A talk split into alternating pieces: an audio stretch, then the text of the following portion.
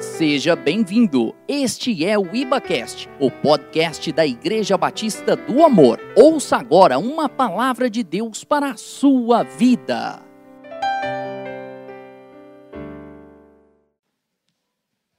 Abra comigo a sua Bíblia em Atos 17. Atos capítulo 17.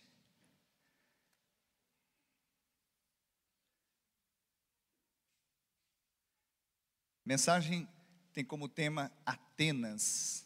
E a primeira parte dela foi pregada nessa manhã pela nossa querida discípula, irmã Cristina Viso. Amém? Cristina, hoje de manhã, ela deu uma aula sobre história da Grécia, história de Atenas, da filosofia, da, das artes, até porque Atenas foi berço, a Grécia foi berço da civilização, das civilizações ocidentais, principalmente com relação à cultura e à arte. Bom, então nós vamos é, nós vamos ler o primeiro verso aqui, que é o de Atos 17, 16. Quantos acharam aí? Diga amém. Então diz assim: Enquanto Paulo os esperava em Atenas, o seu espírito se revoltava em face da idolatria dominante naquela cidade. Amém? Pai, no nome de Jesus, a palavra ela é liberada e será liberada decorrer dessa mensagem. Que o Senhor possa usar teu servo como instrumento nas suas mãos. Cada coração esteja receptivo e sedento pelo que vem do céu. Que o Senhor nos use com intrepidez e ousadia que seu nome seja glorificado. Amém. Diga graças a Deus. Amém. Então, é, aqui nós estamos na segunda viagem missionária de Paulo.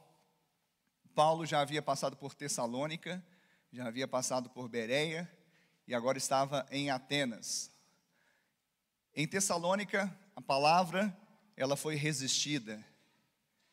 Em Bereia, ela foi recebida e em Atenas ela foi ridicularizada. Então, esse é o panorama dessa parte da segunda viagem missionária de Paulo, e por isso, nesse, nesse verso que nós lemos aqui, enquanto Paulo os esperava, esperava quem? Esperava os seus colegas missionários, que era Timóteo e Silas.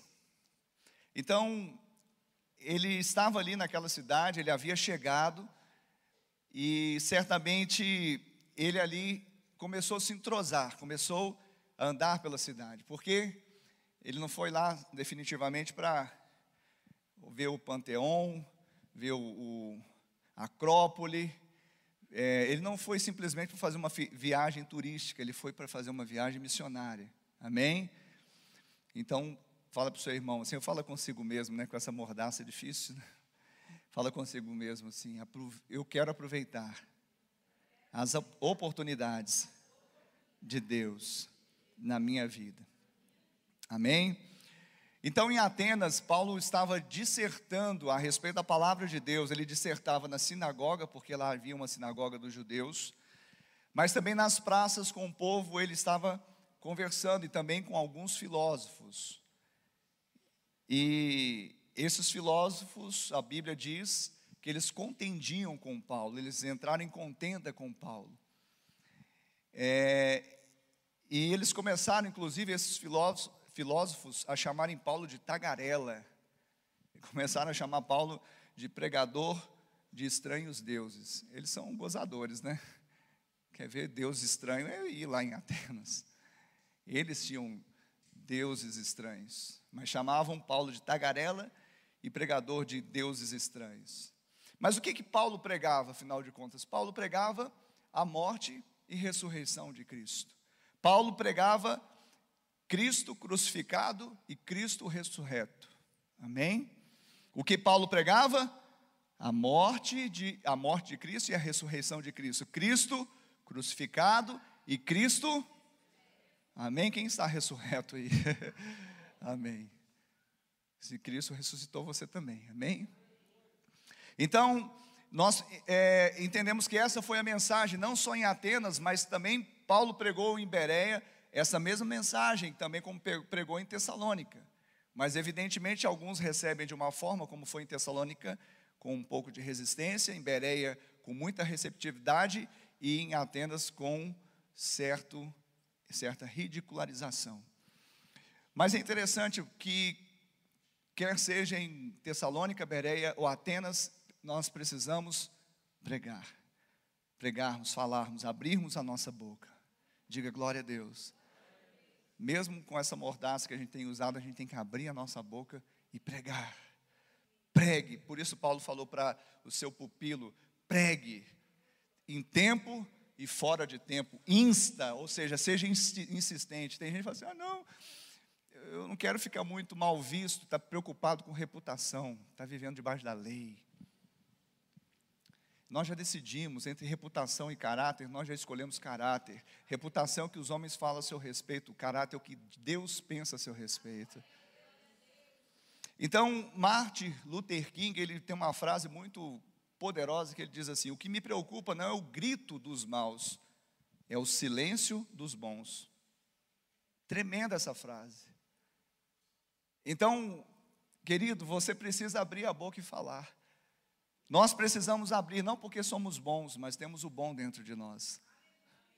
E uma vez que a fé fala, não tem jeito de ficar calado. Amém? Paulo não se calava. Quantos não vão se calar aí?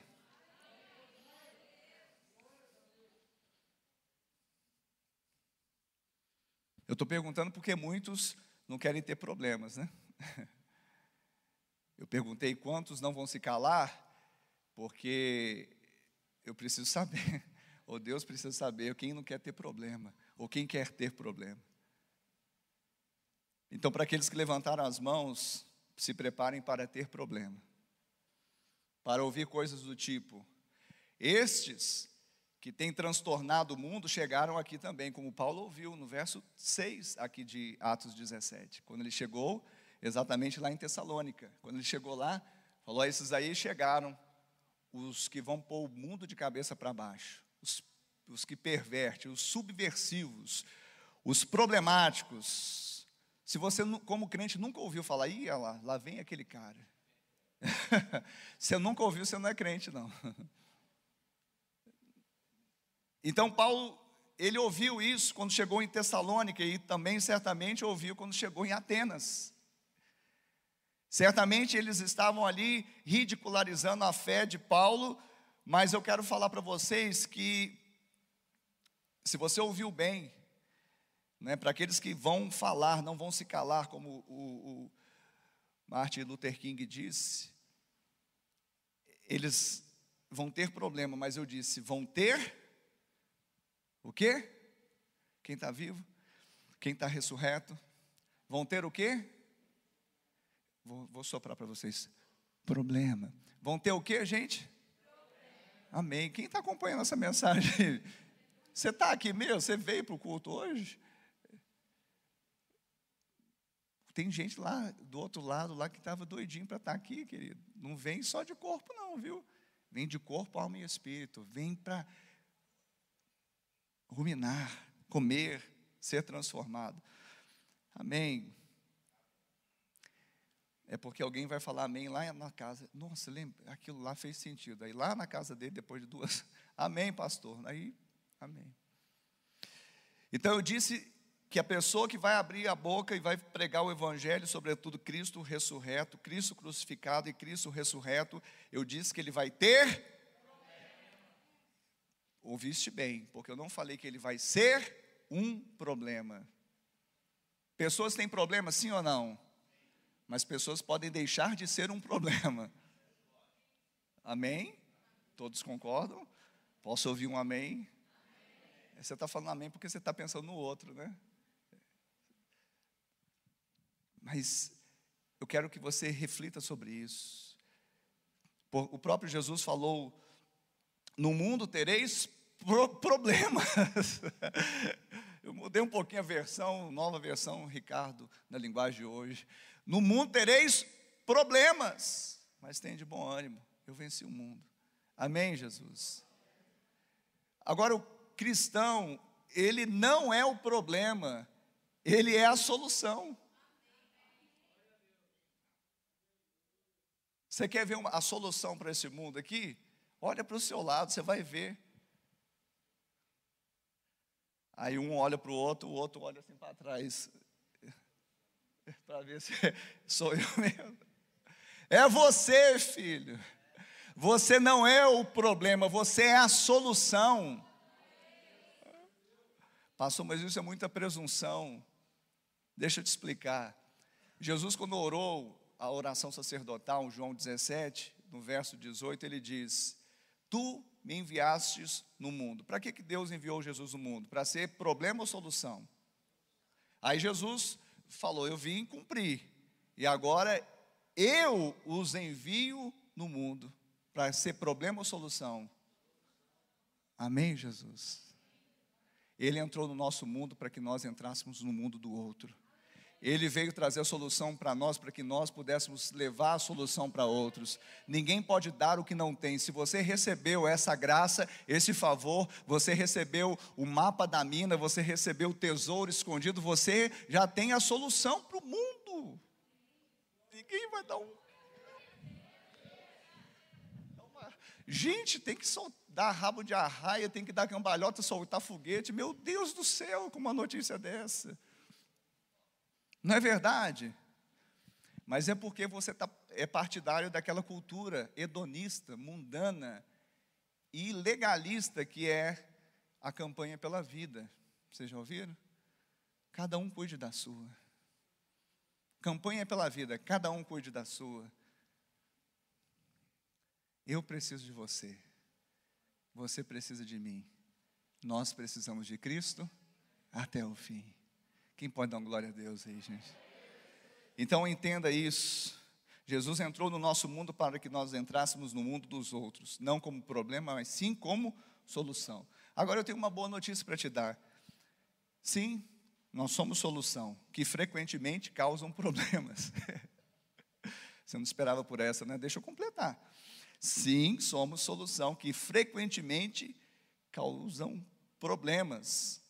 Mas o problema que a gente causa é para o diabo, para os demônios, para as trevas, para o sistema maligno deste mundo. Você pensou que ia causar problema para o seu chefe, para o seu, seu pai, para sua mãe, para aquela pessoa que não gosta de, de crente. Não, nossa luta não é contra carne e sangue. Quem está me entendendo aqui? Se mesmo se não estiver me entendendo, entenda Paulo, que foi ele quem escreveu. Mas se, se não estiver entendendo Paulo, entenda o Espírito Santo que foi quem revelou a Paulo essa verdade. Nossa luta não é contra carne e sangue. Nós não viemos aqui para ser problema uns para os outros, nós viemos aqui para ser solução, falar que tem chance, tem recomeço, tem perdão, tem amor, tem graça, tem favor, tem misericórdia. É essa a nossa mensagem. Isso é solução para o mundo perdido. Então preste atenção, querido, a nossa o que nós causamos é no mundo espiritual, problema no inferno. Eles, na polícia, a gente tinha fechar o anúncio. Não sei quantos militares nós temos aqui. Quem é sabe. Então, é uma tropa, muitos homens. Então, os cabeças de cada pelotão, normalmente pelotão, outra fração menor, eles tinham que fazer a contagem dos homens e anunciar para um de graduação ou posto maior, que é fechar o anúncio, anunciar se está todo mundo presente. Nós trazemos um problema seríssimo lá no inferno, porque os demônios eles vão contando as pessoas que estão lá, aí, mas tinha dez, agora tem. Aí eles não conseguem fechar o, o, o anúncio deles para o Beuzebu, porque toda vez a gente fica saqueando a alma do inferno e consegue fechar. Nós trazemos um problema gravíssimo no inferno. Você está me entendendo, meu Deus do céu? É, essa é a nossa missão, essa era a missão de Paulo. Para que Paulo ia inventar de ir para Atenas? Estava bom em Bereia, todo mundo estudioso da palavra, receptivo.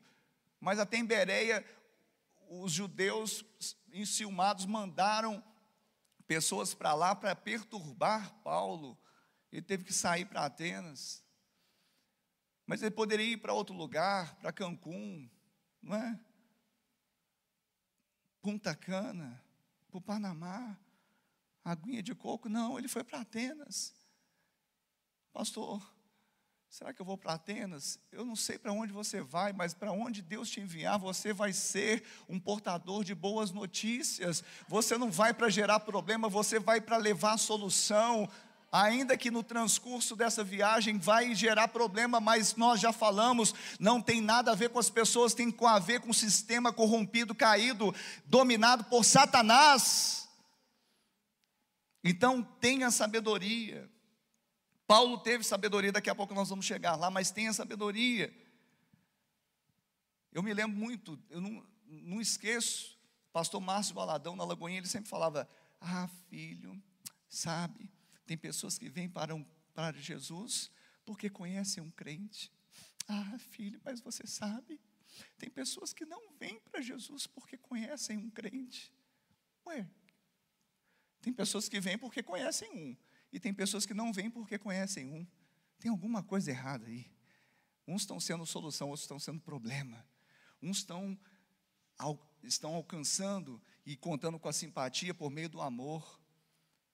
E uns ainda estão destilando ódio, como se vivesse em Adão, mas esqueceram que já Adão jaz. Agora é o novo Adão, segundo Adão, é Cristo vivo. E pelo que consta, Ele com amor eterno, Ele nos ama, e com benignidade Ele tem nos atraído. É isso que nós temos que fazer uns com os outros, e principalmente aqueles que estão em Atenas. Paulo, ele vai dizer em 1 aos Coríntios capítulo 9, versos 22 e 23, ouça bem, pode ouvir. Fiz-me fraco para com os fracos, com o fim de ganhar os fracos. Fiz-me de tudo para com todos, com o fim de, por todos os modos, salvar alguns. Tudo faço por causa do Evangelho, com o fim de me tornar cooperador com Ele. Você já fez tudo pelo Evangelho?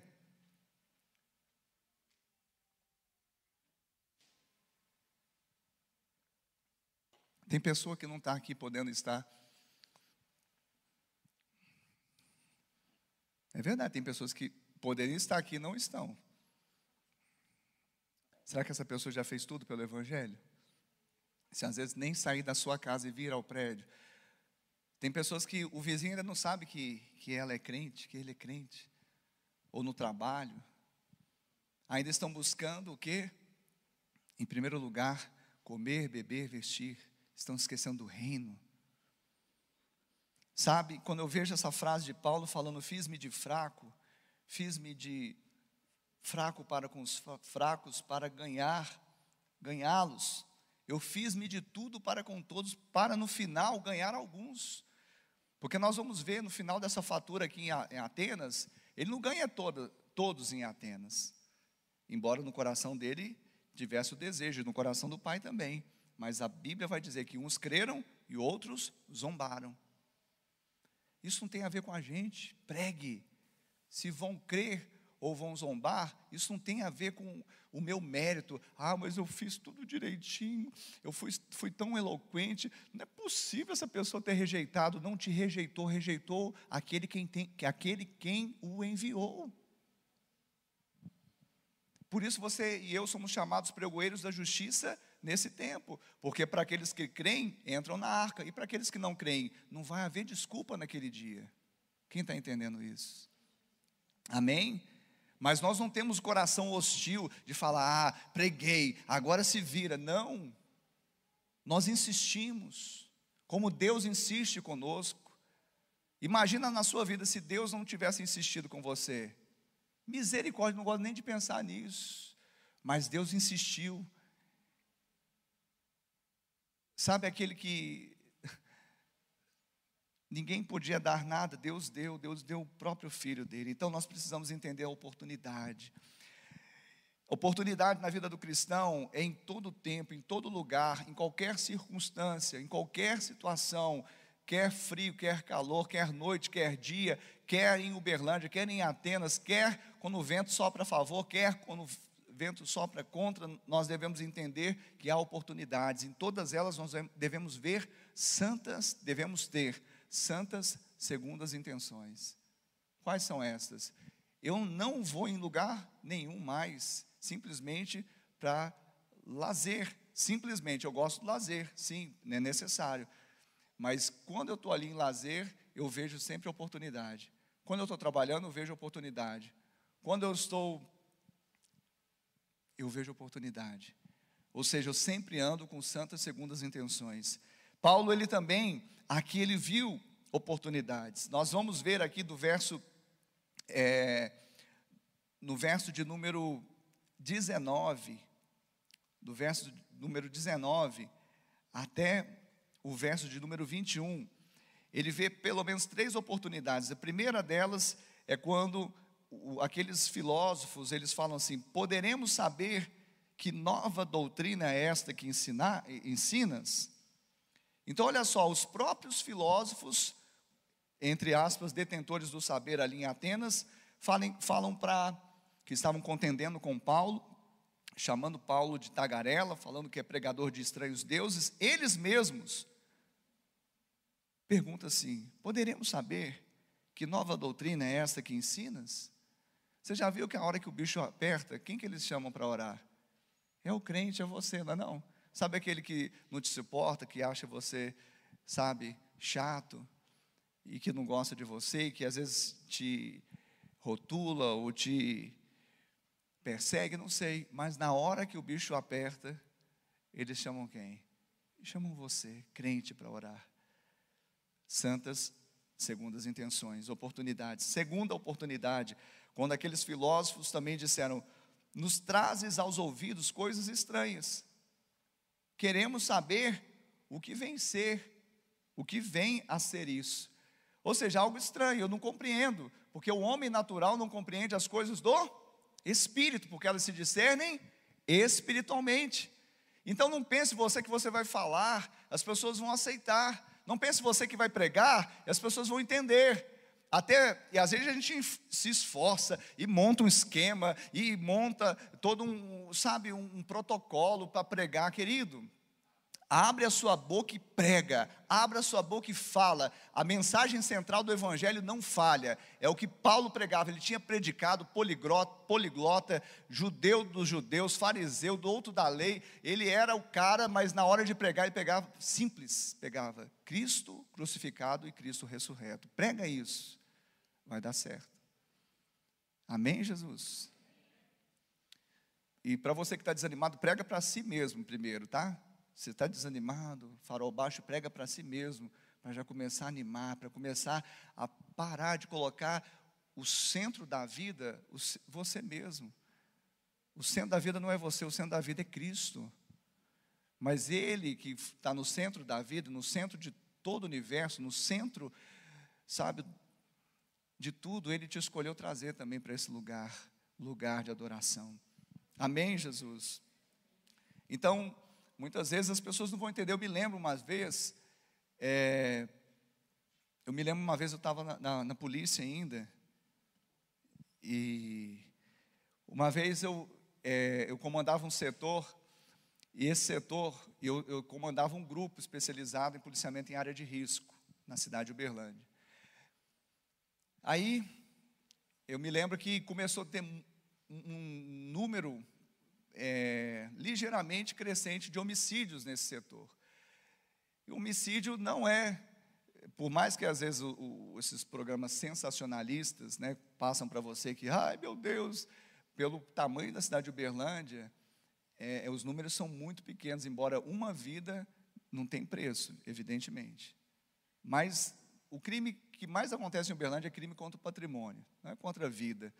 Mas lá tinha dado uma subida, e essa subida eu fui chamado, porque eu comandava o, o pelotão ali, o setor, e era comandante de um grupo especializado que atuava em área de risco, com prevenção, repressão qualificada e promoção social. E aí a gente é chamado, ué, e aí, Arturo? É, Ricardo Arturo. E aí, Arturo? Como que está acontecendo esses homicídios, né? E naquela conversa, eu, eu, não, eu não tinha o que falar. Sabe por quê? Porque Deus ia colocar outra palavra na minha boca, eu não sabia, né? Mas primeiro porque eu estava pensando inicialmente que um dos, um dos crimes, ou poucos crimes, que não obedece o chamado triângulo do crime, é o homicídio. O que é o triângulo do crime? Quando tem, o triângulo tem três vértices, não é? Três lados, não é isso? O triângulo sempre tem três lados, né? Não estou falando nenhum. É, né? Porque deu um branco aqui, eu falei, será que eu estou fazendo então, um lado desse triângulo é vítima vulnerável. O outro lado do triângulo é ambiente favorável. E o outro lado do triângulo é autor motivado. Se juntar esses três lados, o crime vai acontecer. Então, o que, que os, os órgãos do sistema de defesa social fazem? Eles tentam minar pelo menos um, min, pelo menos um. Tentar quebrar um dos vértices, um dos lados, porque quebrando um, aí dificulta Tá bom até aí, gente? Eu não vim aqui para falar de segurança pública, né? Afinal de contas, já tem cinco anos que eu saí da polícia para pregar o evangelho, mas é para ilustrar. E aí, homicídio. Homicídio é só um lado, o autor motivado. O ambiente não pode estar favorável, pode estar aqui, ó, no meio de uma multidão, todo mundo vendo, filmado. Se o cara quiser, infelizmente, ele faz. Eu não vou nem falar dos outros lados, né? A vítima, não, a vítima está se precavendo, ela vai só adiar um pouquinho, infelizmente. É autor motivado. Então, como que você trabalha em cima desse crime para tentar combatê-lo? É difícil, não é fácil não. Está entendendo? Então eu fiquei assim, é, é, é, é na hora sem explicação, eu falei assim: é, comandante, eu creio que Deus vai me dar estratégia, porque Deus me pôs aqui e eu quero corresponder, eu quero responder para a sociedade, para o comando e para mim mesmo. Nós estamos trabalhando, nós estamos fazendo nosso trabalho dia a dia. Aí ele olhou para baixo assim, olhou para mim e falou assim: Deus Você deve estar brincando comigo, né? Deus. Você acha que as pessoas estão entendendo essa sua pregação aí? Você acha que essas, as pessoas estão recebendo essa pregação que você está fazendo aí? Você acha que essas pessoas estão gostando dessa pregação que você tá? O diabo tomou a boca dele. O diabo tomou a boca daquele homem. E na hora me deu uma vontade de chorar. Eu falei, meu Deus do céu, o que, que eu falei? Eu não falei por afronta, eu falei porque veio do meu coração. E ele falou assim: ou você reverte isso aí, ou nós vamos, vamos te tirar daquele pelotão, daquele grupo, daquele pelotão, não daquela companhia, não, do batalhão. Não, não, nós não queremos mais você aqui nesse batalhão. E sair do batalhão é qualquer um em Minas Gerais, né? Porque é Polícia Militar de Minas Gerais. Então, às vezes as pessoas não vão entender essa mensagem, mas não precisa preocupar se elas vão entender ou não. Pregue.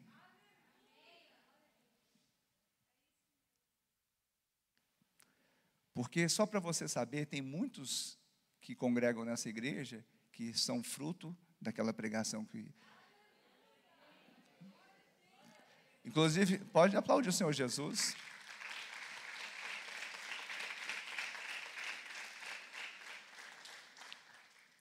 Teve gente que falou assim: nossa, então tem polícia.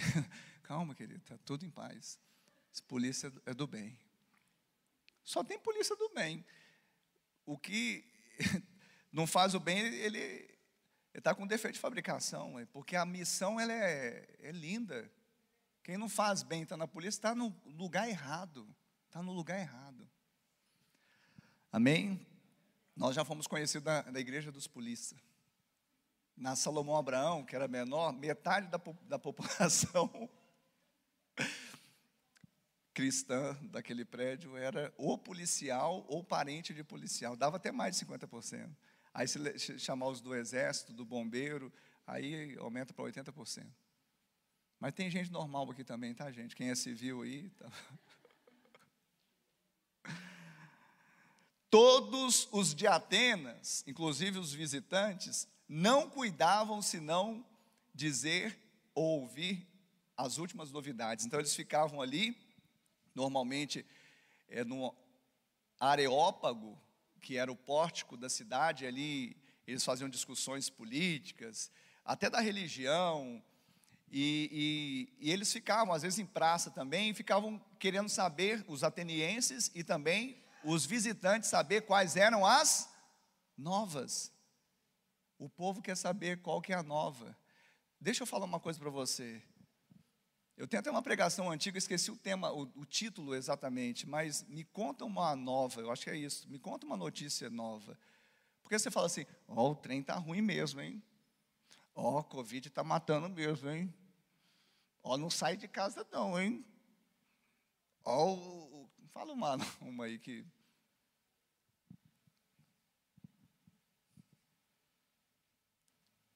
Sabe as coisa ruim? Ó, não está tendo vaga na UTI, não, hein? Ó, tem muita gente indo para o inferno, hein? Gente, me conta uma boa notícia, pelo amor de Deus. O povo quer saber de boa notícia. O povo está cansado de ouvir essas notícias da boca do servo de Deus. Não pode sair esse tipo de notícia, não. Ah, pastor, mas eu vou maquiar a notícia. Eu vou. Não, você vai. Você tem os oráculos de Deus, você tem a palavra de Deus, você é o Paulo dos dias de hoje.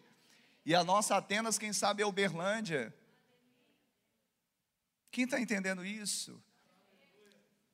Todos os de Atenas não cuidavam senão dizer ou ouvir as últimas novidades, só que não tinha novidade, era sempre mais do mesmo. Oh, porque nessa altura, Atenas, Grécia, já era dominada por Roma. Então, nossa, eles estão cobrando muito altos impostos, né? Alguém já ouviu isso atualmente? nossos impostos estão altos, né? O Brasil tem a maior ta, é, tarifa tributária da América, ah, o desemprego está grande. Alguém já ouviu isso? Alguém já ouviu? Quantas vezes? Então, para de repetir essas notícias, pelo amor de Deus. Lá em Atenas, o povo queria ver, ouvir uma boa nova mesmo contendendo com Paulo, mesmo chamando de tagarela, mesmo chamando de crentinho, mesmo chamando de enjoado, mas quando você abre a boca, vai vir a boa nova do Evangelho para restaurar, para salvar, para curar, para dar solução. Amém. Pastor, você está nesse mundo temporariamente, filho. Você não está, não? Temporariamente. Mas a nossa cabecinha está lá no céu, nós pensamos as coisas eternas. Pastor, mas a coisa. A nossa fé não nega a realidade. Até a filosofia desses atenienses, ela, de certa forma, é, um, tinha uma, uma linha de panteísmo, e, e, e era, era muito assim, ligado a algumas coisas da natureza, aí outros, então eles buscavam uma divindade, mas eles não sabiam e não conheciam Deus verdadeiro. Amém? Eles não tinham a boa nova. Então, no verso 22, verso de número 22, Atos 17, 22. Então Paulo, levantando-se no meio do Areópago, disse: Senhores atenienses, em tudo vos vejo acentuadamente religiosos. O que, que foi isso? Sabedoria. Como a Cristina pregou de manhã, ele podia chegar dando uma voadora no peito deles, falando assim: raça de víboras, e quebrando, chutando imagem para tudo quanto é lado. No entanto, ele disse: Vejo que vocês, senhores, são acentuadamente religiosos. Ele não estava mentindo, não. Porque sabe o que é religião? Religião vem da palavra religare. É o esforço humano, é a sabedoria humana, é a iniciativa humana, é tudo do homem. É muito homem, muita carne, não presta. Religião não presta. Quem tomou a iniciativa foi Deus. Quem enviou seu filho foi Ele. Quem morreu no madeiro foi Ele. É tudo dele, por Ele e para Ele Nós não temos cristianismo como religião, ninguém é adepto ao cristianismo. Pastor, eu quero me tornar sócio desse clube aí. Tem jeito de eu ficar aderir? Onde que eu assino? Eu quero fazer adesão. Cristianismo não vem por adesão, cristianismo entra por conversão. Nascer de novo. O, o, os atenienses estavam ainda baseados na religião e eles eram acentuadamente religiosos. Um geógrafo e viajante grego do século II, chamado Pausânio, ele afirmou que em Atenas tinha mais imagens que o resto da Grécia toda, mais de 30 mil imagens. E ficava lá na Acrópole, no templo, 30 mil imagens. Era Deus, deuses um D minúsculo, evidentemente, para todos os gostos, sabores, cores, fetiches, mitos e etc. Um escritor romano do século I, Petrônio, ele diz que em Atenas era mais fácil achar um Deus, com D minúsculo, do que um homem. Era muita divindade. Mas é engraçado que a religião grega ela não passava de uma deificação. Deificação é, é fazer de algo inanimado, é, criado, um Deus. Então é deificar, é colocar atributos humanos e poderes da natureza em uma entidade ou em algo, em alguma coisa. Então a religião não passava disso.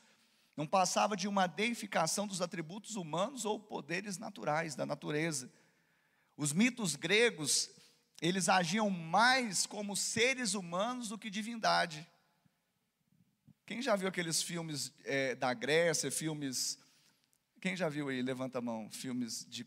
Não tem? Como, fala aí um nome aí, porque eu sou ruim de filme. Esparta, né? Me ajuda aí, gente. Vocês querem que eu dou nota fora aqui? Eu sou ruim desses.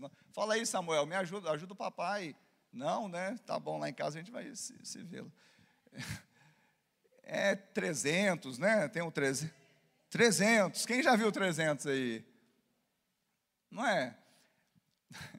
Então, os mitos, você já viu os mitos gregos, os deuses gregos?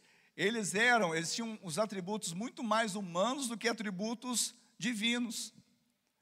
Os atributos de quê? De raiva, de ciúme, de rancor, de ira, de contenda, de malignidade. Ah, mas Jesus, ele também trouxe atributos humanos. Jesus, ele se encarnou para fazer uma coisa, não é para a gente ficar adorando um homem, não. Ah, agora o homem é o, é o cara. Não, ele é o filho do homem, 100% Deus, 100% homem. Sabe por que, que ele veio em carne? Porque o pecado devia ser morto na carne. Então ele entregou a carne dele no madeiro para pagar a nossa conta. Não se esqueça disso. Segundo, porque ele veio para fazer o que a gente pode fazer aqui nele. Porque se Deus fica passeando aqui no Paternon, fica passeando, desce, solta raiozinho, é, é Deus, é fácil. Quadrinho, gibi. Não. Deus encarnou, veio na terra, andou como um, como um de nós, venceu. E se nós estivermos nele, nós vamos vencer também. Quem está entendendo essa mensagem nessa noite? Atenas. Apesar de toda a sua cultura e sabedoria, os gregos não conheciam o Deus verdadeiro. Muita sabedoria, muita cultura, Nesse caso, pouco Deus. Nós não somos contra a sabedoria do homem e nem da cultura humana. Há culturas que são interessantes, explicam algumas coisas, alguns eventos ou alguma história da humanidade.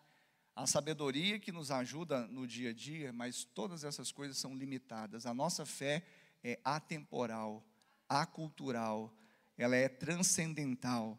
A nossa fé, ela não se baseia na sabedoria do homem nem na cultura desta terra. A nossa fé está baseada na sabedoria de Deus, na justiça de Deus, na cultura do céu.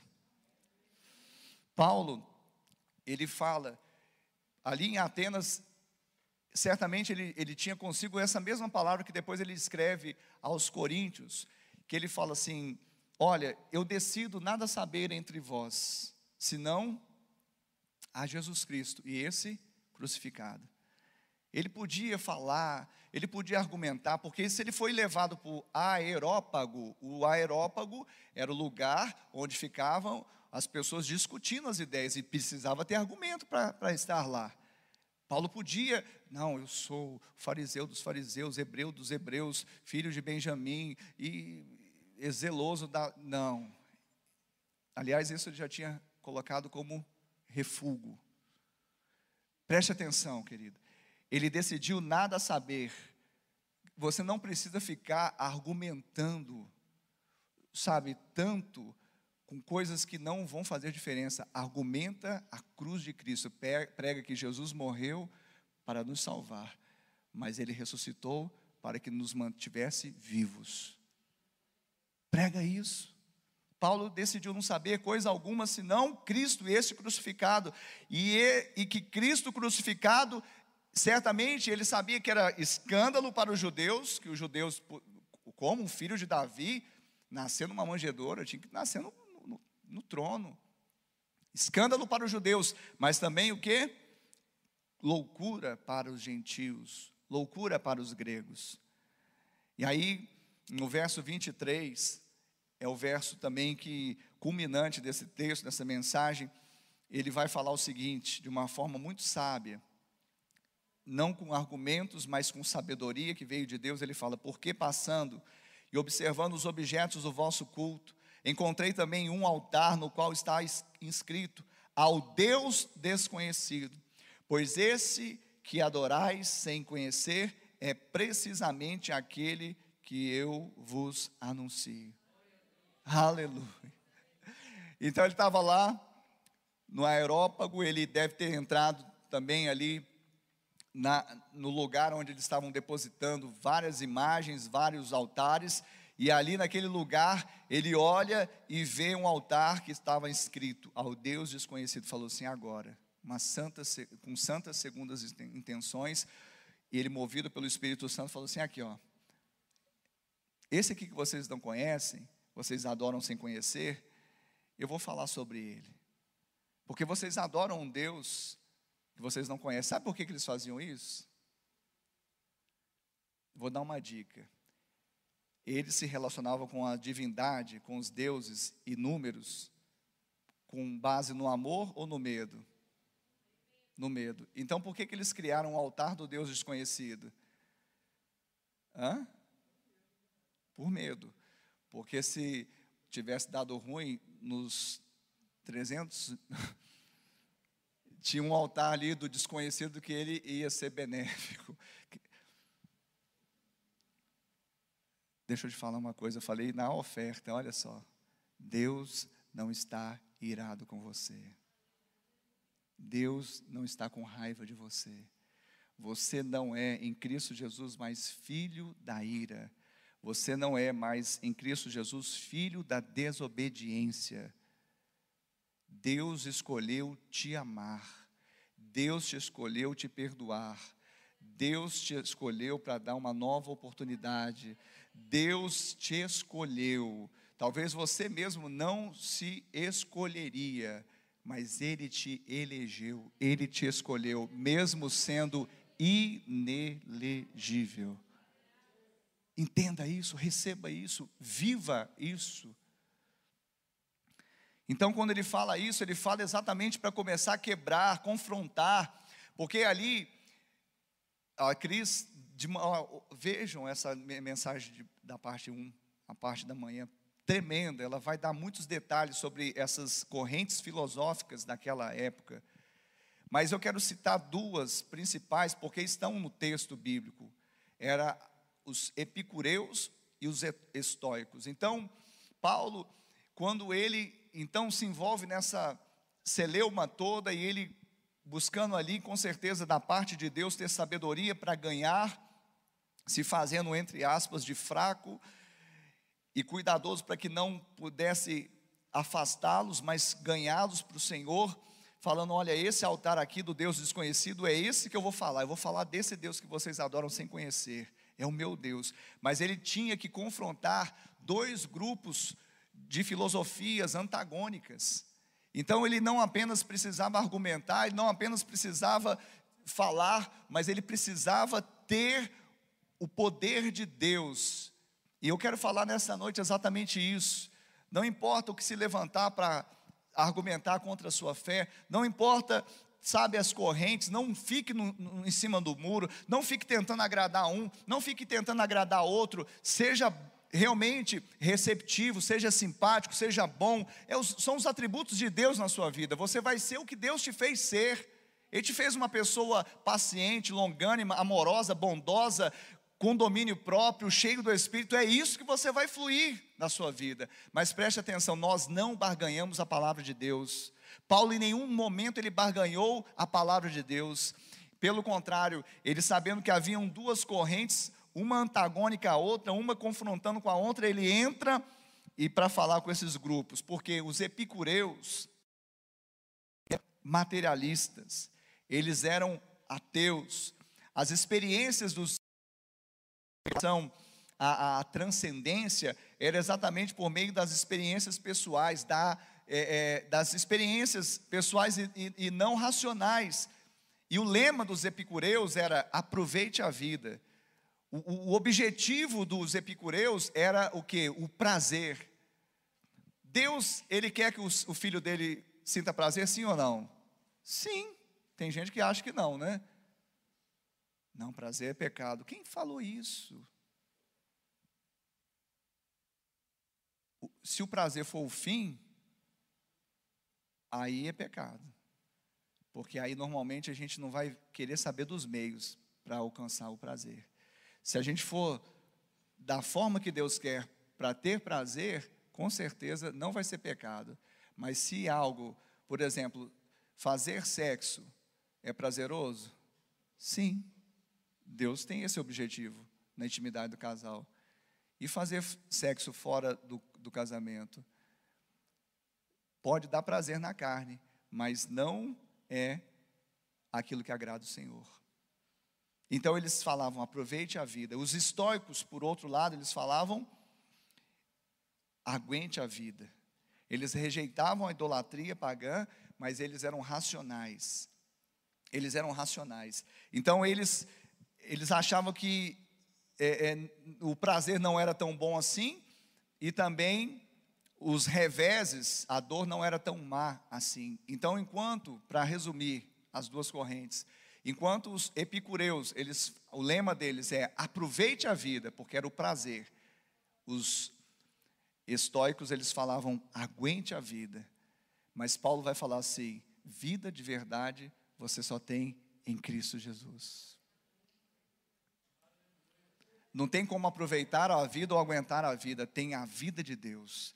Não é simplesmente eu vou suportar a minha vidinha ou eu vou chutar o balde, seja o que Deus quiser, como se não houvesse amanhã. Não, vida de verdade nós só temos na presença do Senhor. Vida é só aquele que tem vida em si. O ídolo não tem vida, sabe? A, a, a árvore não tem vida para aqueles que eram panteístas. A sua razão, talvez, de tentar fazer tudo certinho e suportar os reveses, isso não traz vida em si. A vida vem de Deus, Ele é o autor da vida. Para terminar, podia falar tantas coisas, né?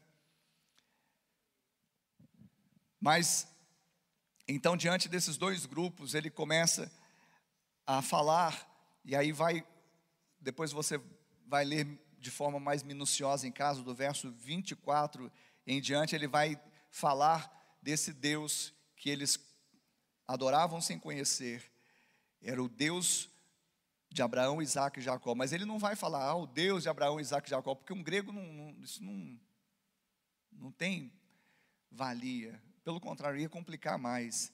Ele vem falando em simbologias, em termos que eram fáceis para a compreensão daqueles gregos. Ele vai falar no verso 24: o Deus que fez o mundo e tudo que nele existe, sendo ele Senhor do céu e da terra, não habita em santuários feitos por mãos humanas. Os gregos, de forma geral, eles achavam que o homem tinha vindo da terra, Tudo, ah, pastor, mas nós não viemos do pó da terra? Nós viemos do pó da terra, mas das mãos de Deus, Deus que nos criou, sim ou não? Eles achavam que era uma matéria que vinha da terra sem intervenção nenhuma do ser divino. Então, queridos, eles Paulo vai falar: Deus, esse Deus que eu prego, é Deus desconhecido por muitos, mas é o Deus que fez o mundo e tudo o que nele há. É um Deus pré-existente. A dúvida que muita gente fala, eh, tem, né? Eu, quando era menorzinho, minha mãe pregando o evangelho, me ensinando o evangelho, eu falei, mas quem criou Deus? Né? Deus é pré-existente, Ele é eterno. Ele não teve começo de odômetro, nem final. Um carro sai da fábrica, sai com o odômetro zerado. Nós saímos da barriga da nossa mãe e nascemos.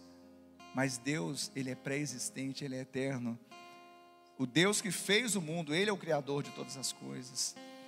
Deus que fez o mundo e tudo que nele há. Deus que não é servido por mãos humanas. Deus que não habita em santuários feitos por mãos humanas. Deus que dá vida a todos. Deus que criou toda a raça humana de um só, a saber, Adão. Deus que cria no próprio homem o desejo de buscá-lo, e mesmo tateando, como alguns precisam às vezes de tatear, Cristina falou sobre isso, do totem, né, de, do touch, do tocar, mesmo que tateando, usando uma linguagem que eles entendiam, o possam achar, porque Deus quer ser achado. A vontade de Deus é que nenhum pereça. Quando Deus olhava para, para Atenas, ele tinha um amor e tem um amor por aquela cidade, de forma que ele mesmo cria o desejo no próprio homem, assim como aqui em Uberlândia, ele cria o desejo no próprio coração do homem para, mesmo tateando, o possa achar. Sabe por que, que nós podemos achar? Nós podemos achar Zeus, os deuses mitológicos, primeiro porque eles não existem, segundo porque eles estão ocupados muito nas bagunças deles lá, dos rancor, nas briguinhas dele. O nosso Deus é Emmanuel, Deus conosco, Ele está perto. A palavra que nós pregamos é de um Deus que está perto, é um Deus transcendente, sim, Ele é o Senhor de toda a terra, Criador dos céus e da terra. A, a, nossa terra, que é gigantesca, é estrado dos pés desse Deus transcendente, mas é um Deus também imanente, que está perto. Imanente fala do Deus próximo. Então, esse Deus, ele não é um Deus impessoal como daqueles da mitologia grega e distante como Paulo falou, Deus que não é impessoal e distante, bem que não está longe de cada um de nós. Ele não está longe, ele está perto. Será que você pode já ficar de pé no seu lugar? Que eu quero terminar essa mensagem liberando uma palavra sobre a sua vida, liberando uma, uma palavra profética sobre a sua vida, porque nós estamos aqui exatamente por causa da misericórdia da graça do Senhor. Se você foi atraído a esse lugar porque aquele Deus, o Deus transcendente, o Deus de toda a terra, o Deus criador dos céus e da terra, o Deus que não pode habitar num santuário como esse, porque é muito pequeno para ele habitar, mas mesmo sendo grandioso, ele escolheu habitar em nós, então esse Deus transcendente, Ele é um Deus imanente, Ele está perto. E a palavra que nós pregamos hoje está perto de ti, na tua boca e no teu coração. A palavra da fé que pregamos, se tu, com tua boca confessares que Jesus é o Senhor e em teu coração creres que Deus o ressuscitou dentre os mortos, serás salvo. Porque é isso que dá sentido à existência. Aqueles homens, eles estavam tentando se basear no seu relacionamento com a divindade ou sem divindade, na razão, por meio da sabedoria, por meio da sua cultura, por meio daquilo que tocavam, por meio daquilo que arguíam, mas nós hoje, também como Paulo, decidimos não saber nada senão Cristo e esse crucificado. É a justiça de Deus, é a vida de Deus que foi dada para que nós, quando estávamos mortos, pudéssemos ter vida. E não apenas isso, mas como ele ressuscitou, nós também vamos morar com ele na eternidade. Feche os seus olhos agora. Feche os seus olhos, talvez você diga: "Ah, essa mensagem ela fala muito, mas talvez uma outra pessoa poderia ter ouvido para ser tocada". Querido, aqueles que deveriam ouvir estão aqui ou estão lá ouvindo essa mensagem pela transmissão. Eu quero falar nessa noite que Paulo, ele usa ali, fique com os olhos fechados, por favor, nós queremos ministrar isso agora. Paulo ele vai falar no verso 28, pois nele vivemos e nos movemos e existimos, como alguns dos vossos poetas têm dito, porque dele também somos geração. Nós vivemos, nos movemos e existimos. Diga vivemos. Diga vivemos. Movemos e existimos. Isso quer dizer que a nossa vida está nele. Se tirar o Senhor de nós, nós não temos vida em nós mesmos. A nossa existência fala de sentido, não apenas o coração pulsar, não apenas trabalharmos, fazermos tantas coisas, mas existir fala da, do, de algo mais essencial do homem, uma razão de ser, um propósito. Por isso, Paulo chega a dizer também que o viver é Cristo, o morrer é ganho. Nele existimos, nele há sentido, nele há razão, nele há propósito, e nele também nos movemos, porque o Espírito Santo ele nos move. E diante de tantas coisas que nós vivenciamos nesse mundo, não diferente muito dos tempos de Paulo, quem vai dar direção é o mover de Deus na sua vida, é o mover do Espírito na sua vida. Eu quero ministrar esse mover do Espírito na sua vida hoje. Eu quero ministrar a vida de Deus em você. Eu quero ministrar o propósito de Deus para trazer novamente sentido. Você que estava abrindo mão da razão, do sentido, talvez porque os seus olhos olharam para outros outros lados. Mas nossos olhos devem estar não em altares dessa vida, não nos altares que nós mesmos construímos, não no nosso ego, não no nosso eu, não no nosso trabalho, não na nossa família em que pese seja bênção, mas o nosso altar, ele está firmado no Senhor, o nosso altar está erguido no Senhor, nele vivemos, nele existimos, nele nos movemos, essa unção está sobre a sua vida nesta noite. Oh! Ei!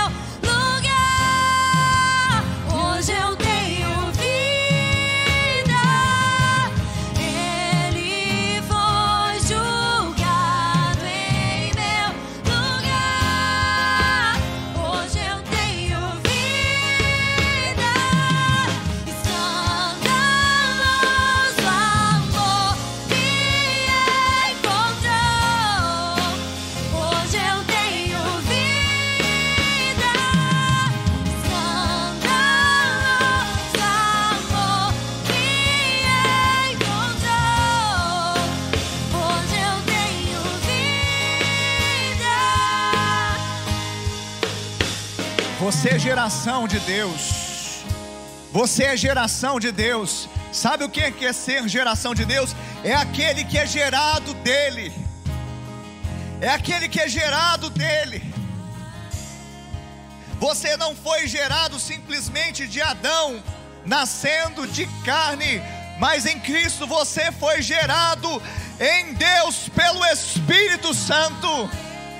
Por isso hoje você pode dizer: eu tenho vida, eu vivo, eu me movo, eu existo, porque eu sou geração de Deus, geração de Deus, eu não crio, Deus me criou, eu não estabeleço, Deus estabeleceu, eu não coloco rituais ou preceitos, Ele cumpriu e me deu vida, me deu vida, diga isso, sou geração de Deus, oh!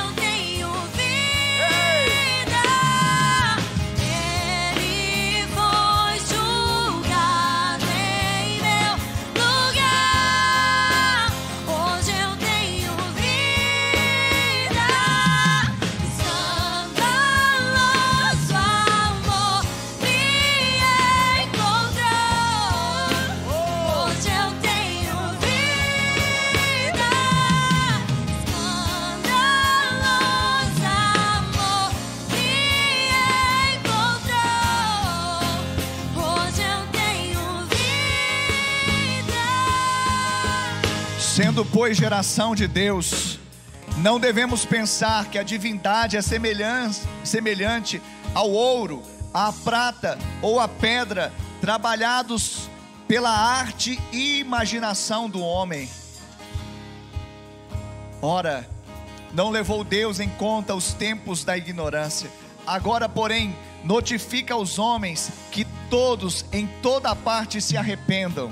É tempo de se quebrantar, é tempo de se arrepender. Se você ergueu um outro altar, se você deu preferência a outra coisa na sua vida, eu quero te falar que você precisa renunciar isso agora.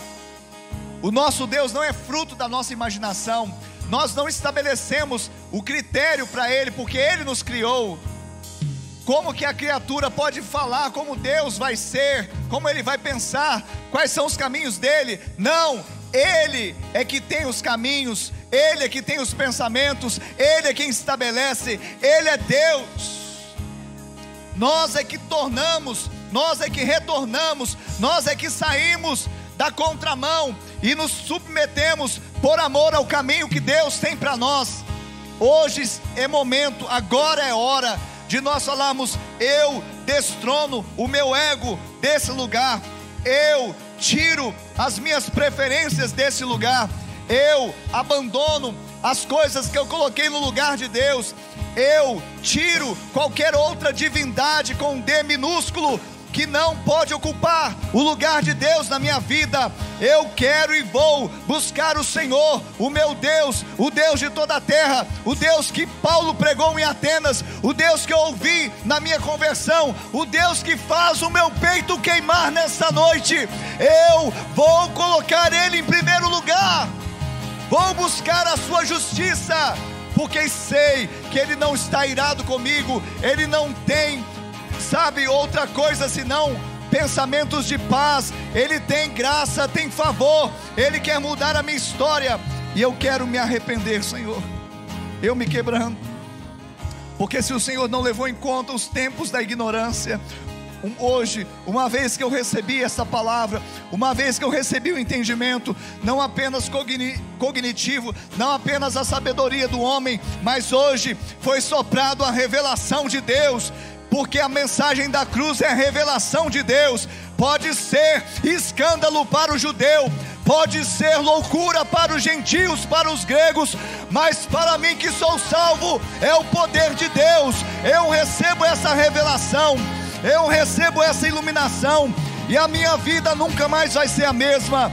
É a minha vida agora vai ter sentido, porque nele vivemos, nele vivo, nele me movo, nele eu existo. Oh, eu sou geração do Senhor. Repita essa oração comigo, dizendo: Senhor, nessa noite, eu quero fazer confissão a respeito de Jesus Cristo, como meu Senhor, como meu Salvador. Não há outro, é Jesus, crucificado e ressurreto Escreve o meu nome, Pai, no livro da vida e salva-me. Salva-me de mim mesmo, de outros deuses. Eu quero ser teu. Pai, eu que um dia que andei em teus caminhos, mas me desviei, me afastei, hoje, arrependido eu volto, na certeza que sou aceito sou recebido em seus braços de amor. Coloca anel no meu dedo, sandálias nos meus pés, me dê vestes novas, porque o filho voltou à presença do Pai, à casa do Pai. Ainda com os olhos fechados, eu quero perguntar aqui nessa noite: se você fez essa oração, nós acabamos de fazer e você se identificou com ela, você pode levantar sua mão bem alto. Levanta aí sua mão bem alto se você fez. Amém. Eu vejo mãos levantadas aqui nessa noite. Isso. Eu vejo outra mão levantada. Amém. Você pode levantar sua mão aí na sua casa. Você que fez essa oração e se identificou. Vejo outra mão levantada aqui nesse prédio. Eu creio que Deus está fazendo grande obra. Deus está trazendo revelação. Então você pode levantar sua mão, se rendendo, mãos levantadas falam de rendição. Eu me rendo, eu derribo, eu derrubo, eu afasto outros altares. Só o Senhor é Deus, porque nele eu vivo, nele eu existo, nele eu me movo. Não há outra razão de ser. Eu sou geração de Deus. Vocês que levantaram as suas mãos, que Deus os abençoe, que Deus os abençoe, que Deus as abençoe, que Deus abençoe você, que Deus abençoe você. Que Deus abençoe vocês que estão aí e levantaram as mãos assistindo essa transmissão. O melhor que poderia acontecer acontece agora. Jesus entra. Ou quem sabe você volta para a casa do Pai, volta para a presença do Pai. E eu quero convidar não só você, mas aqueles que estão aqui nós temos, como eu falei, a fé é um estilo de vida para nós, através do qual nós vivemos como família. Porque uma vez que Ele nos adotou, Deus nos adotou como filhos, Ele é um pai, Ele é o nosso papai, amém? Nosso Aba. Temos o mesmo pai, amém? Jesus, se Ele nasceu, ou seja, Ele foi gerado, Ele veio primeiro, Ele passou a ser não só o unigênito, mas o primogênito. Então nós temos o mesmo irmão mais velho. Automaticamente nós somos irmãos uns dos outros. Isso é família de Deus. E eu queria é, te chamar a não simplesmente ter como uma identidade, um nome que te faz pertencer a uma família, mas seja família aliançada. Então, no final, vai ter uma ficha ali também. Se você fez a decisão, simples, nome e telefone. Porque como família nós não temos outra forma de, de ser, senão nos importarmos. Não podemos falar, vão e tudo bem, não, vamos. Então, se você nos der essa honra, você que decidiu, e você que está assistindo a transmissão, também vai aparecer uma descrição, agora a ficha de decisão. E você pode acessar a ficha, preencher a ficha. Nós queremos caminhar, orar, sermos família. Amém? Amém, Jesus? No final desse texto, o que que acontece? Para terminarmos, ou para você pensar que nós estamos terminando. No verso 32, quando ouviram falar de ressurreição de mortos, uns escarneceram e outros disseram: A respeito disso, te ouviremos noutra ocasião. A esta altura, Paulo se retirou do meio deles. Verso 34. Houve, porém, alguns homens que se agregaram a ele e creram.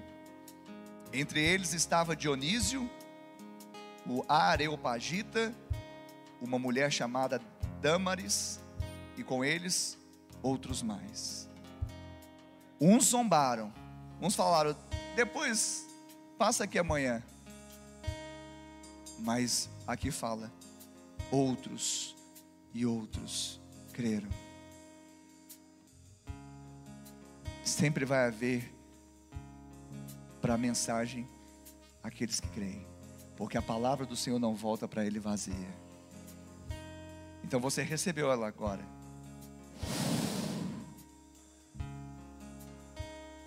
Você sabe aonde que é a sua Atenas. Você sabe. Seja um Paulo ali na sua Atenas. Amém? Pastor, mas vai ter problema? Nós já, já falamos sobre isso, né? Mas vai ter muita vitória. Amém, Jesus? Que o amor de Deus Pai, a graça de Deus Filho e a doce comunhão do Deus Espírito Santo seja com todo o povo de Deus hoje e para sempre. Amém e amém. Deus abençoe uma semana de bênção e vitória em nome de Jesus. Aleluia. Obrigado por acessar o IbaCast. Acesse nossas redes sociais. Siga Igreja Batista do Amor. Até a próxima!